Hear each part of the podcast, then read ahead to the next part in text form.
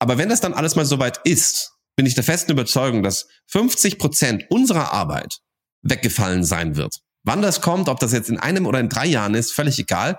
Wir sind darauf vorbereitet, denn wir freuen uns drauf, weil das Tätigkeiten sind, die man dann maschinell erledigt, dem Mandanten auch einfach für einen simplen Preis in Rechnung stellen kann.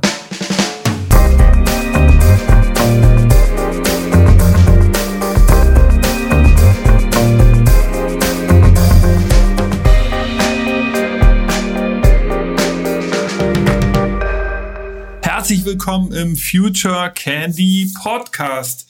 Eine neue Folge Zukunft, Innovation und neue Technologien beziehungsweise Transformation. Das ist ja das große Stichwort in dieser Staffel.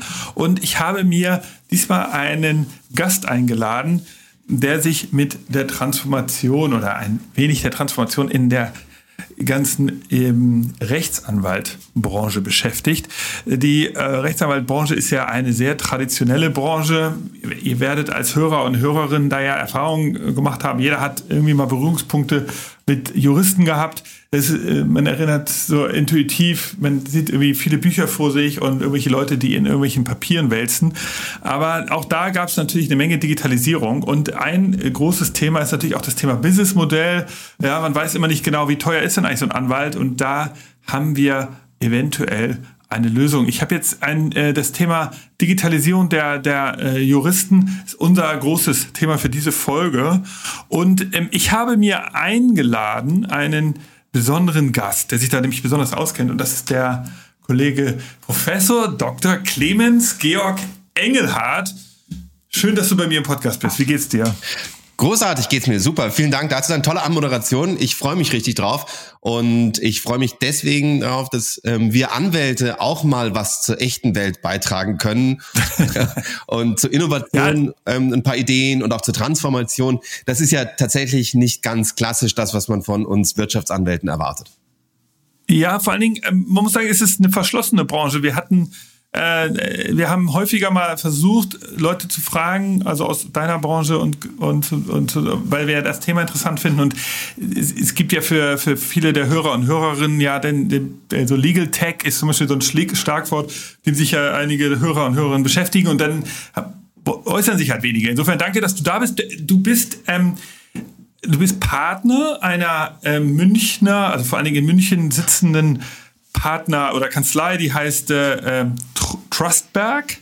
Ähm, Trustberg, ich weiß nicht genau, wie man es ausspricht, aber ich denke mal, man kann es äh, Trustberg, Trustberg, man kann es gut finden ähm, im Internet. Und ihr macht ein paar Sachen anders und darüber möchte ich gerne mit euch reden. Also eine Sache ist zum Beispiel, fand ich, die ich sofort auf eurer Webseite gesehen habe, ist, dass ihr eine Preisliste veröffentlicht, gleich sozusagen in der Top-Navigation eurer Webseite kann man eine Preisliste sehen und da stehen dann nicht nur Stundensätze drauf, sondern da stehen sogar komplette Packages drauf. Also wenn ich jetzt sagen, so im Bereich Wirtschaft, ich möchte zum Beispiel eine Firma gründen, oder das ist ja so ein Basisding, oder ich möchte eine M&A-Transaktion machen, ja, dann kann ich hier genau sehen, aha, das kostet mich also 17.500 Euro, wenn ich ein, äh, äh, wenn ich ein Mittelständler bin oder wenn ich eine kleine Firma bin, 6500. Wenn ich ein NDA ausgefüllt haben will, kostet das oder formuliert haben möchte von euch 1350. Das ist ja echt mal was ganz Neues.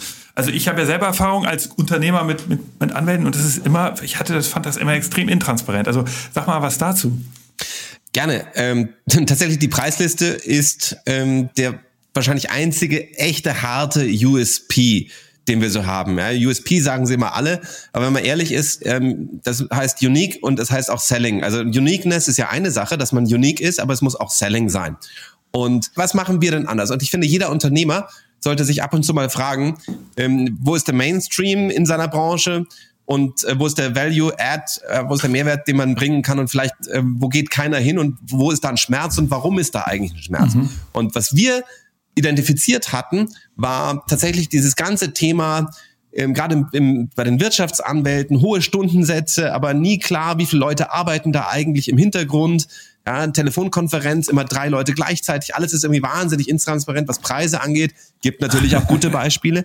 Ja, aber ähm, wir kommen selber aus den internationalen Großkanzleien, ähm, die drehen ein sehr, sehr großes Rad Und ähm, das muss halt tatsächlich auch irgendwie mit großen Umsätzen verbunden sein. Und wir wollen auch große Umsätze machen, aber auf Augenhöhe mit unseren Mandanten. Wir sind eben selber Unternehmer. Und was wir uns gedacht haben, ist erstens, wir schreiben mal auf, was der Stundensatz kostet. Und zwar tatsächlich ähm, jedes Büro, jedes, jeder Partner, jede Partnerin gleich. Das war ganz wichtig. Mhm. Ja, das ist nämlich okay. in den großen Kanzleien gar nicht so der Fall, dass man in Berlin das gleiche zahlt wie in München, weil das alles immer irgendwie Verhandlungssache ist.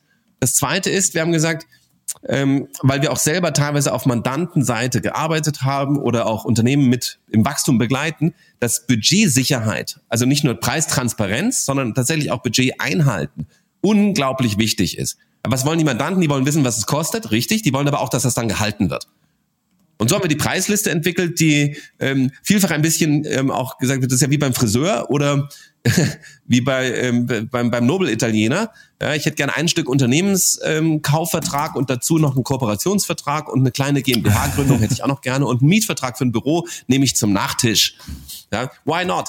Ja, warum nicht? Ähm, das hat ziemlich für Furore innerhalb des Marktes gesorgt, aber natürlich auch außerhalb des Marktes, weil natürlich die Mandanten ähm, die fragen ihre Anwälte, warum hast du das nicht? Das ist eine fiese Frage, ja, weil die dann sagen, ja, ähm, wir sind zu groß, wir können das nicht umsetzen. Wir haben das aus einem ganz einfachen Grund heraus gemacht. Wir wollen ähm, auf Augenhöhe mit unseren Kunden sein, wir wollen aber selber natürlich auch die Vorteile genießen. Und das gilt übrigens nicht nur für Anwälte, das betrifft ja jede Agentur, ähm, jedes Beratungshaus, jeden Steuerberater. Äh, dieses Wissen, was werde ich denn eigentlich umsetzen? Das hat natürlich einen Wert. Das heißt, ähm, ja. Wir haben zum Beispiel, wir bieten auf unserer Preisliste Discounts an. Ja, wenn du 100 Stunden buchst, dann wird das einfach mal deutlich billiger. Weil ich genau weiß, ich habe ein Paket an Stunden verkauft, dann kann ich diesen Vorteil, und das sind teilweise bis zu 30 Prozent Discount, den kann ich dir dann einfach mitgeben. Weil ich was davon habe, du hast was davon, alles ist gut. Ja.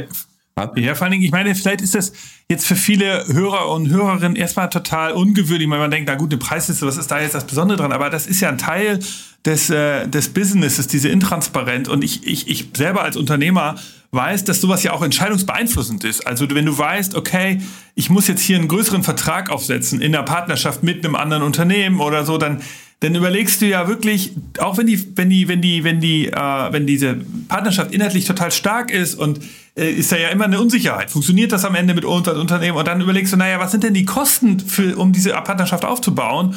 Und dann weißt du ja immer, dass da irgendwelche Legal Fees drin sind, aber du weißt nie, wie hoch sie sind. Und da hilft es dir, Natürlich, wenn du jetzt, wenn ich bei euch die klare Preisliste sehe, das ist extrem wichtig, glaube ich, für Unternehmer und Unternehmerinnen. Und ich finde das total stark und muss sagen, es ist ja auch irgendwie eine, eine Besonderheit des, ne, oder sagen wir so, das ist eine seltsame Marktsituation, dass viele Anwälte eher sozusagen in der Intransparent leben und sagen, na ja, also wollen wir mal nicht so genau sagen. Und so. ja, ist großartig und für insofern uns. finde ich cool. Ist total großartig für uns, spielt uns natürlich sehr in die Karten. Ähm, ich kann mich noch gut daran erinnern, als ich das erste Mal oder vielleicht das zweite Mal damals mit meinem ersten Auto in der Werkstatt war.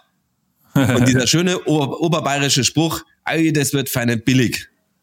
Und dann steht man da, ist irgendwie 18, ähm, der Auspuff ist abgefallen und die einzige Info, die man bekommt, ist, das wird nicht billig. Ja, ähm, das ist ja genau das, was keiner haben will. Und das gilt natürlich im Geschäftsleben auch. Ja, du sprichst es an. Du willst ein Geschäft machen, weißt nicht, ob das funktioniert. Ja, selbst wenn der Vertrag zustande kommt, weißt du nicht, ob es erfolgreich sein wird. Und natürlich schaust du dir die Transaktionskosten vorher an. Und ja, ähm, wir haben auch ähm, äh, Transaktionen gesehen, die tatsächlich nicht oder nicht so schnell gemacht wurden, weil wir den Mandanten auch gesagt haben, Freunde, das wird auch ein bisschen Geld kosten, was ihr da macht. Ja, ja. Ähm, und überlegt euch das bitte. Weil wir machen das, wenn dann richtig, und dann kostet das in eurem Fall dann eben auch mal ein bisschen mehr, weil es eine größere Geschichte ist, weil es komplizierter ist. Oder manchmal geht es auch ganz einfach. Aber tatsächlich, wir arbeiten, ich kann ja sogar in Zahlen ausdrücken ähm, im Schnitt inzwischen über die Gesamtkanzlei betrachtet mit sechs Standorten arbeiten wir wahrscheinlich zu ungefähr 70 Prozent mit Paketpreisen inzwischen und nur noch zu 30 Prozent nach der sogenannten Billable Hour, das heißt nach Stundensatz. Weil okay. der Stundensatz okay, wow. einfach den Nachteil hat, ich kann dir zwar sagen, dass ich 380 Euro die Stunde koste, wenn ich dir aber nicht sage, wie viele Stunden ich brauchen werde, bringt dir diese Information gar nichts. Naja, ja, klar, verstehe. Ja. Es ist, Sag mal, und aber also ich finde das interessant bei euch, weil ihr seid ja wirklich sehr modern, ähm, äh, sozusagen in dem Ansatz, in der Denke und komplett anders. Also als wirklich auch, ich habe jetzt mit einigen anderen zu tun gehabt, habe ich ja gesagt. Aber trotzdem seid ihr ja nicht komplett digital. Also das wäre jetzt ja noch ein Schritt weiter, dass ihr sagt, ähm, du pass auf, wir haben gar keine Offices mehr. Wir haben ja auch hier in einigen Podcasts schon darüber geredet. Die, die Fans von uns Podcasts wissen das. Gerade so, wir machen alles nur noch remote. Also wir beide sind ja jetzt auch nicht äh, äh in, einem, in einem Studio, sondern wir sind verbunden hier über, über, über so ein äh, Teams. Das heißt also, wir, wir könnten, ähm, du könntest ja auch sagen, wir gehen sogar noch einen Schritt weiter. Wir machen das jetzt alles zu Festpreisen, wir machen es remote, alles dezentral. Aber du sagst, ähm, im Vorgespräch hast du gesagt, nee, nee, wir versuchen schon, äh, doch sozusagen Best of Both Worlds hast du es, glaube ich, genannt. Du, du, meinst so ein bisschen dieses tradierte ähm, Business, wo man als Kunde nochmal äh, einen Partner oder eine Partnerin treffen kann, das, das ist auch trotzdem noch wichtig. Warum, warum machst du beides noch? Oh, das kann ich dir sagen. Ähm, wir haben ja momentan die Situation, ähm, die natürlich post-Covid kommt mit Remote Work und so weiter und dann New Work und ähm, alle wollen möglichst viele Freiheiten haben. Das ist die eine Sache. Das andere ähm, ist, dass wir ganz klassische Unternehmensstrukturen haben, natürlich im Legal-Bereich ganz klassische Kanzleien, die am liebsten gar kein Homeoffice zulassen würden und wenn, dann überhaupt nur auf der obersten Senioritätsstufe. Ähm, und ich muss ganz ehrlich sagen, man muss sich das konkrete Geschäftsmodell mal anschauen. Wir zum Beispiel arbeiten ausschließlich B2B. Ja, mhm. ähm, das heißt, dass wir komplexere Sachen machen, bei denen auch eine persönliche Einschätzung nicht ganz unwichtig ist. Es gibt jede Menge Anwaltstätigkeiten, die im B2C-Bereich das Massengeschäft äh, betrifft. Und äh, da ist dann irgendwann die Schnittstelle zu den zu diesen Abwicklungs- oder Legal Tech-Unternehmen dann ähm, doch sehr nah. Also wenn wir über so Klassiker wie ähm, ähm, Right Now sprechen, Flight Right, ja, ähm, ich habe das auch schon benutzt. Ja, mein Flieger kommt zu spät, ähm, ich habe irgendwie Anspruch auf, keine Ahnung, 400 Euro Entschädigung. Ja, lass ich die das doch umsetzen, bevor ich mich da irgendwie dran setze, kostet mich 30 Prozent, das behalten also die, die kümmern sich. Ja, ja, ist mir egal, wer von denen das ist. Das ist mir völlig egal, weil ich kein, kein gesteigertes Vertrauen in Anspruch nehme.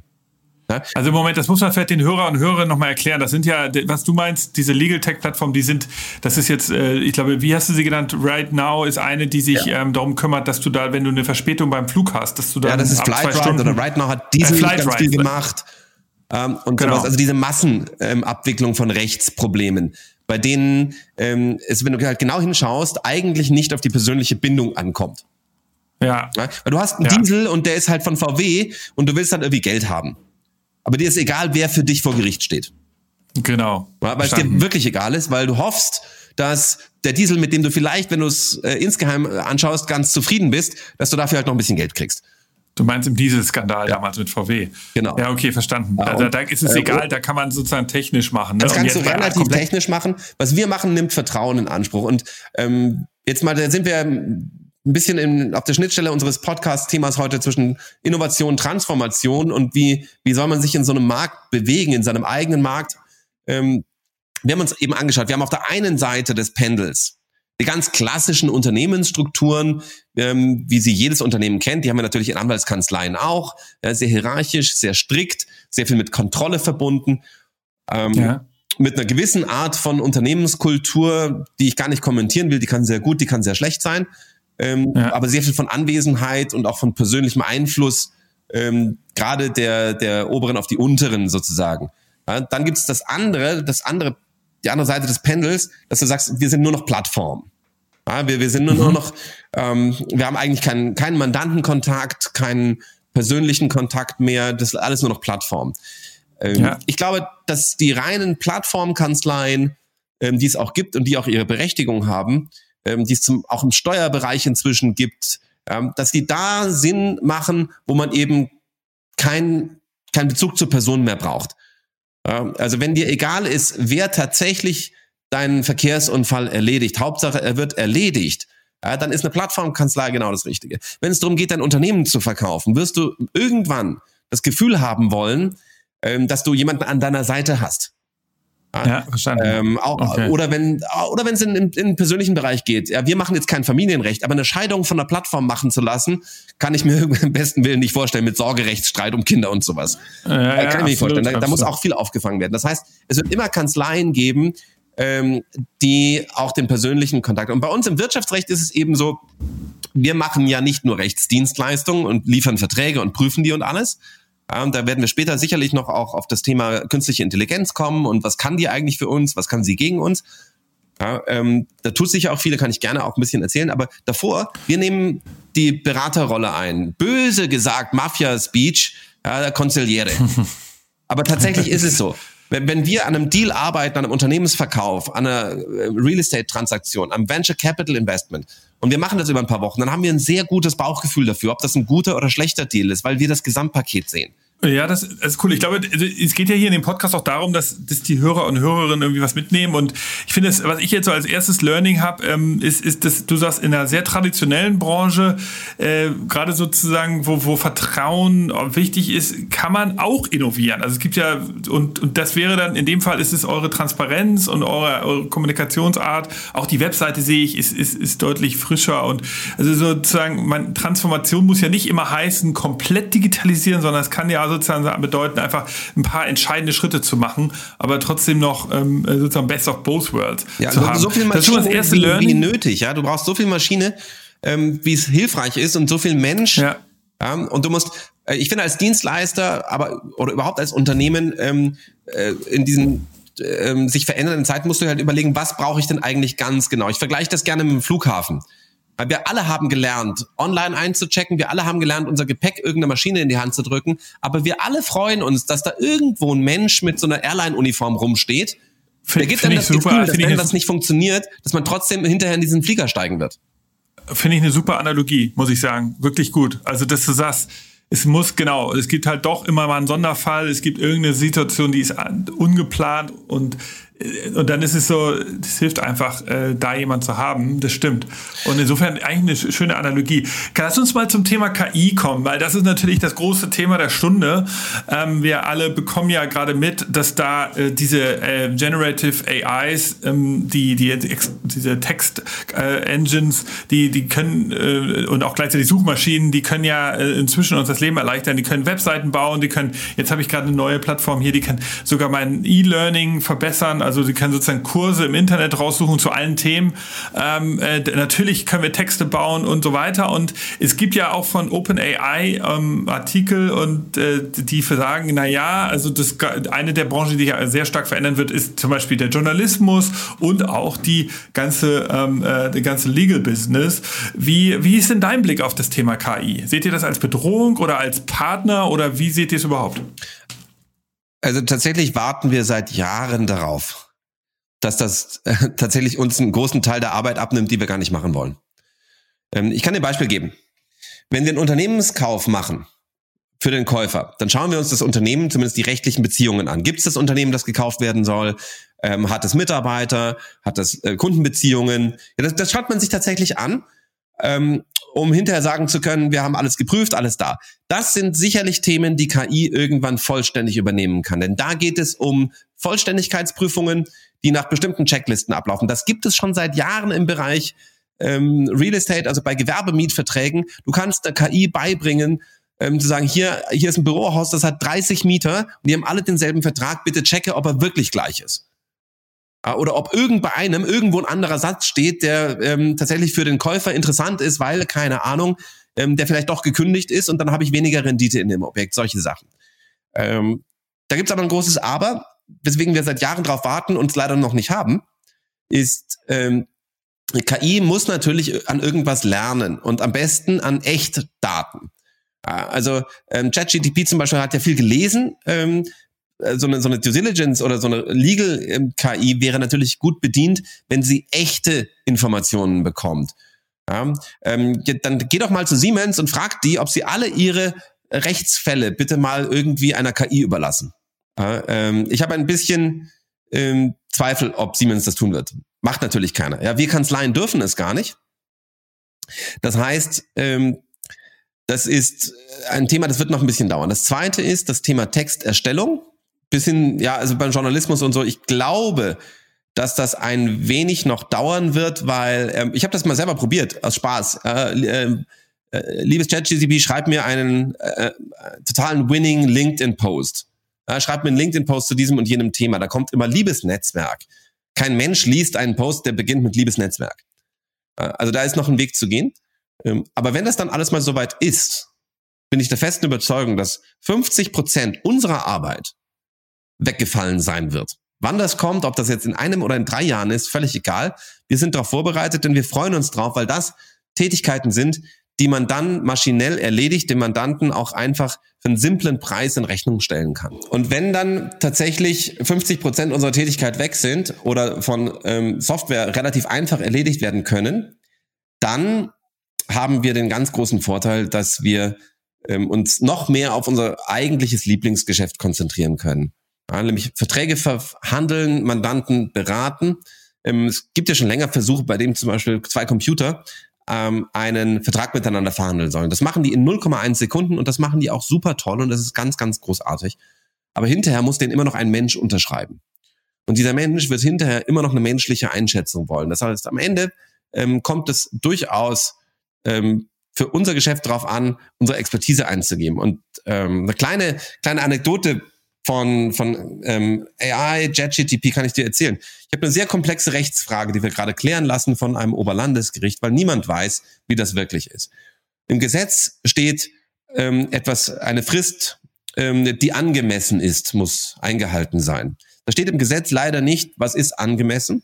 Das macht das Gesetz häufiger. Der Gesetzgeber hat häufiger Begriffe wie angemessen oder treu und glauben, um einfach nicht alles ganz strikt regeln zu müssen.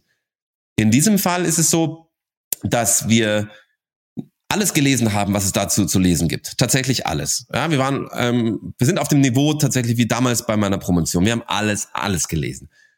Ähm, hier ist es so, hier muss jemand eine Kündigung erklären. Es geht um einen großen Vertrag und ähm, ist die Frage, was ist die angemessene Kündigungsfrist? Ab ab wann ist die Kündigung zu spät? Sind das drei Monate? Ist das ein Monat? Sind das sechs Monate? Sind das 24 Monate? Und wenn man alles dazu liest, kommt man in der Zusammenschau dazu, dass man sagen kann, es sind drei, vielleicht sechs. Aber es kann auch sein, dass ein Gericht anders entscheidet. So, das gleiche habe ich eingegeben bei JetGTP. Wie ist eine angemessene Frist äh, für das und das und das? Mit dem deutschen Gesetzes, ähm, äh, mit der, äh, also mit den deutschen Paragraphen, habe das reingeschrieben. So, Antwort: drei Monate. Ist cool. Kam innerhalb von einer Sekunde. Antwort drei Monate. Die Antwort ist aber leider nicht vollständig. Ja, das heißt, also ja, ich bin ganz dankbar, dass äh, JetGTP meiner Meinung ist, weil ich drei Monate auch richtig finde. Das ist großartig. Aber es kann eben auch sein, dass man das anhand des Einzelfalls anders sieht. Dass hier vielleicht doch sechs Monate eher richtig sind. Das heißt, JetGTP liefert eine zu 80 oder 90 Prozent richtige Antwort, aber nicht die hundertprozentige Beratungsleistung. Und da muss noch was passieren. Ich bin aber der festen Überzeugung, dass das ein Learning ist, das relativ schnell kommen wird. Ähm, so, und dann, ähm, warum nicht die Rechtsfragen, die wir haben, zumindest vorbereitenderweise von JetGTP machen lassen oder einen anderen KI? Warum nicht einen Vertrag entwerfen lassen? Ja, ähm, viele Startups, die wir in den letzten Jahren kennengelernt haben, die Vertragserstellungs-, Vertragsverwaltungssoftware äh, erfunden haben, werden hier sicherlich einen Riesensprung nach vorne machen und noch viel, viel mehr Kunden bekommen. Ähm, weil wir hatten immer ein bisschen das Thema Usability. Brauchen wir das wirklich? Hilft uns das wirklich weiter? Ja, wie sind die Entscheidungsbäume wirklich gut, äh, die man da in so einem Dokument hat? Jeder kennt das Musterdokument. Ja, ähm, wenn Sie das machen, kreuzen Sie bitte das an. Kein Mensch will so ein Formular bearbeiten. Das ist eine ganz, ganz grauenhaft.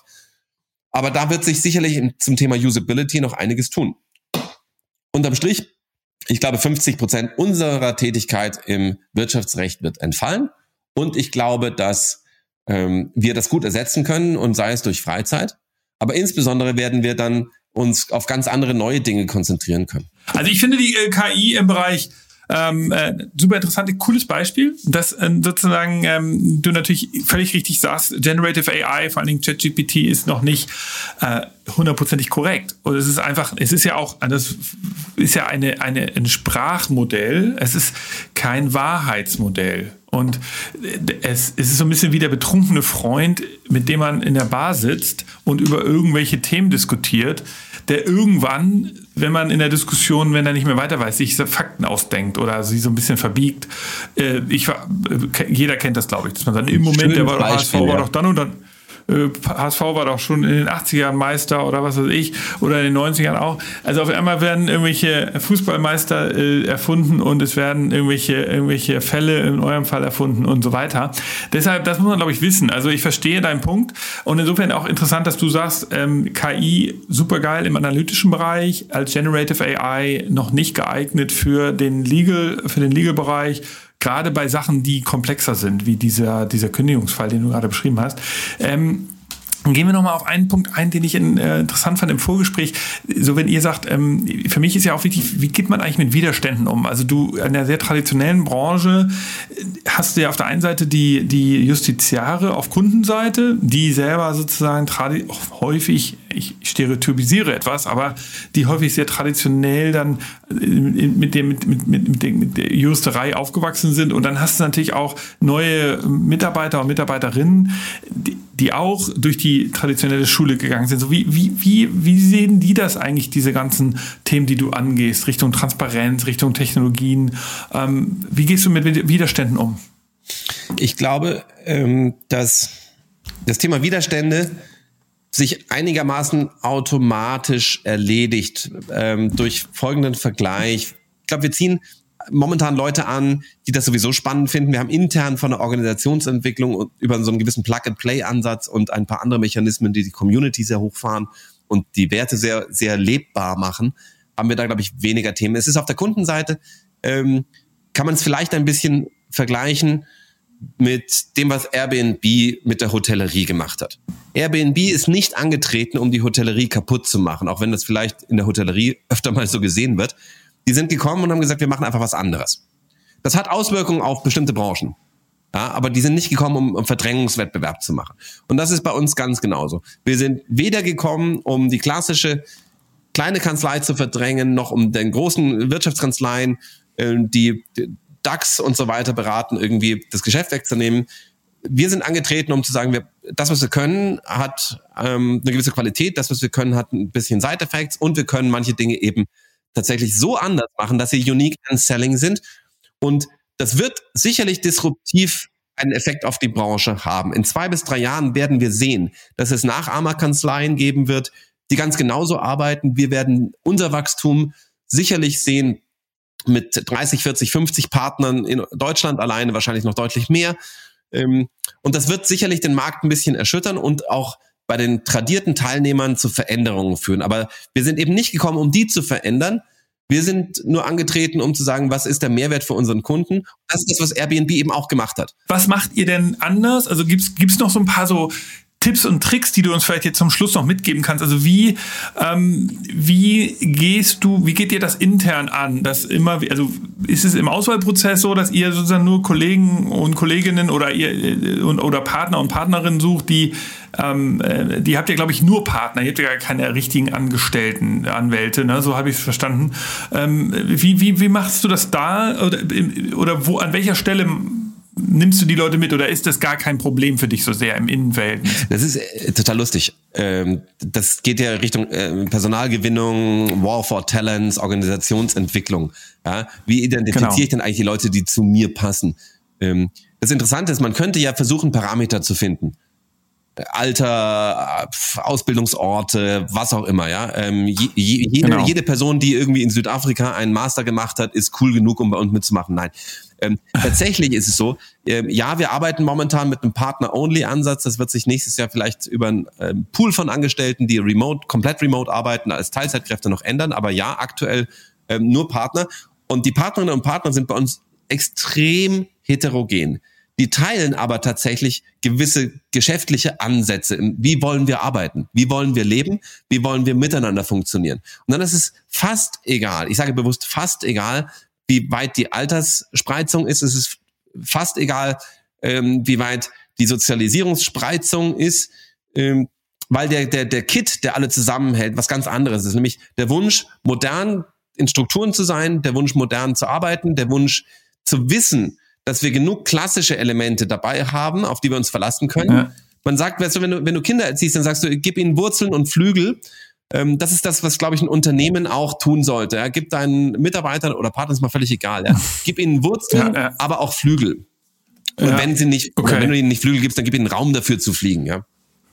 Aber das heißt, ähm, du, du hast jetzt im Innenverhältnis jetzt keine äh, großen Themen. Ihr, ihr positioniert euch klar. Von außen ist erkennbar, dass ihr es ein bisschen anders macht. Ihr nennt euch auch eine Boutique Law Firm. Ihr die Preisliste ist sofort zu erkennen. Das heißt, es werden wahrscheinlich auch nur Menschen, die ähm, bei euch, äh, die Interesse haben, bei euch Partner zu werden, im Moment da, die, die das verstanden haben, euer System. Also da hast du jetzt keinen intern, du hast keine Missionär, musst nicht missionieren im Innenverhältnis und, und über diese neuen Entwicklungen reden. Da, es ist tatsächlich so, das ist ein bisschen erklärungsbedürftig, ähm, was wir machen.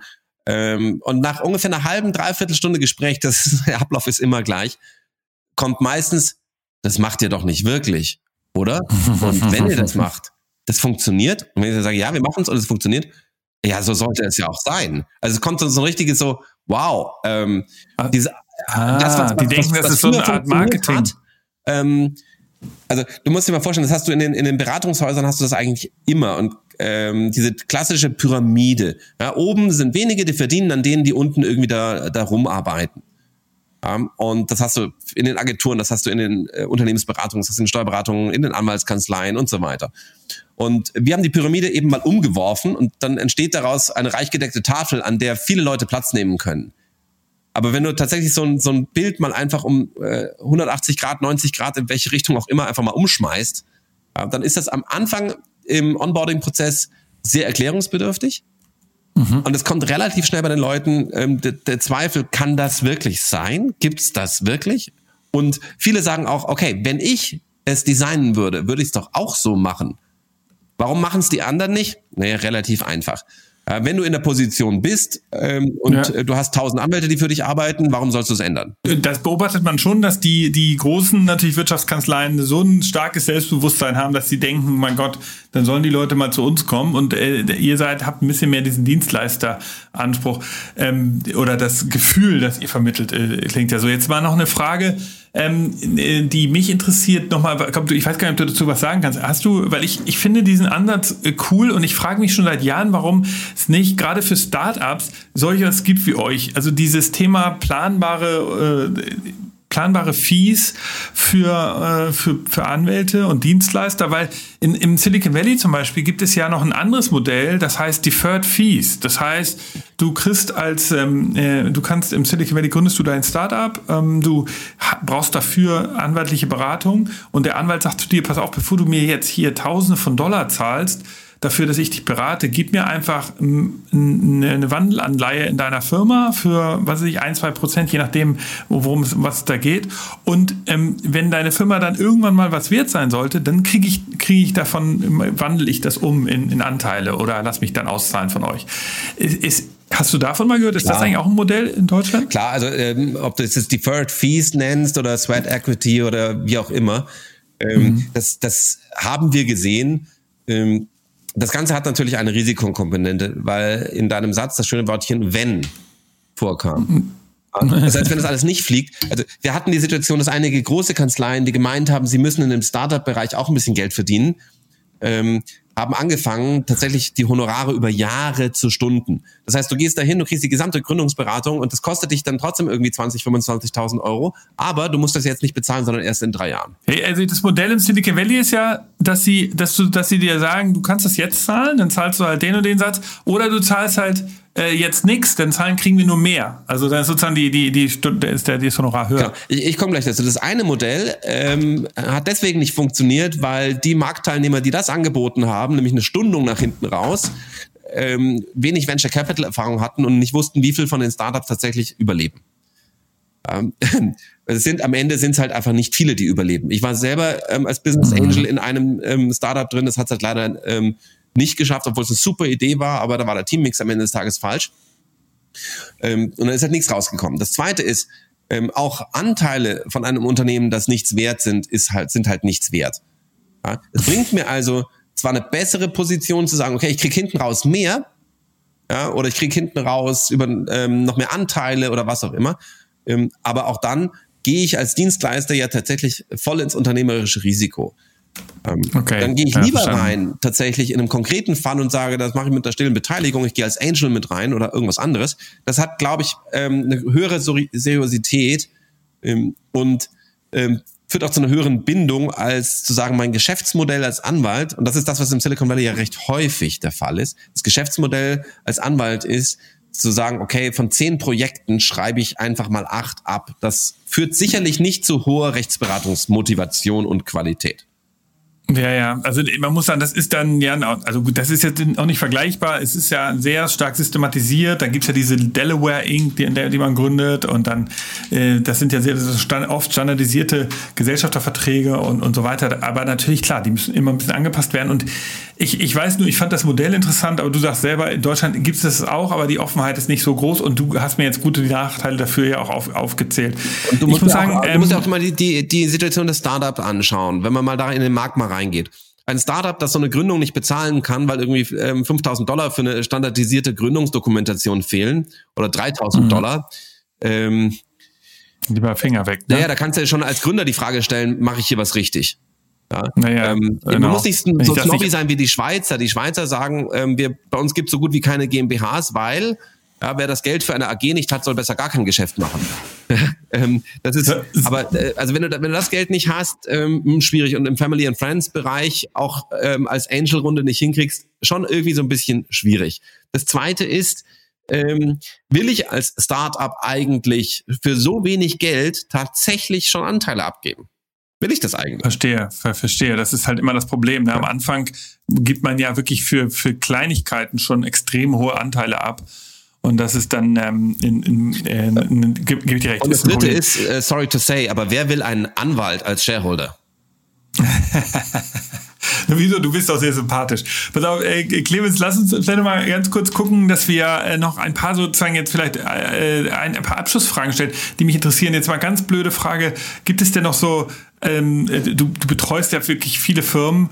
Äh, Gibt es noch so ein paar so Trendthemen, die du in deiner Beratung siehst? Also ist zum Beispiel sowas wie, ähm, beobachtest du, dass jetzt viele Firmen SE werden wollen und würdest, kann man, also das kann man pauschal, kannst du da natürlich keine Empfehlung geben, aber äh, gibt es so ein paar so besondere Trends, die es in deiner Arbeit gibt, wo du sagst, oh ja, okay, das wird jetzt echt wichtiger oder du sagst, na krass, die NDAs waren mal total wichtig, das ist total scheißegal geworden, dafür gibt es jetzt viel mehr so Software-Agreements oder Influencer-Agreements oder äh, gibt es so ein paar so Besonderheiten, wo du sagst, wow, da hatte ich ein bisschen was getan in letzter Zeit oder ist es immer gleich dynamisch? Nein, wir, wir sehen natürlich ein paar Trends. Ein, ein Trend, ähm, der kommt in, äh, aus der wirtschaftlichen Situation, in der wir alle gerade sind. Wir haben ein bisschen eine, es ist Aufräumzeit, um es mal so zu sagen, ja. Ähm, Kon Konzerne werden ähm, neu aufgesetzt, intern restrukturiert, reorganisiert.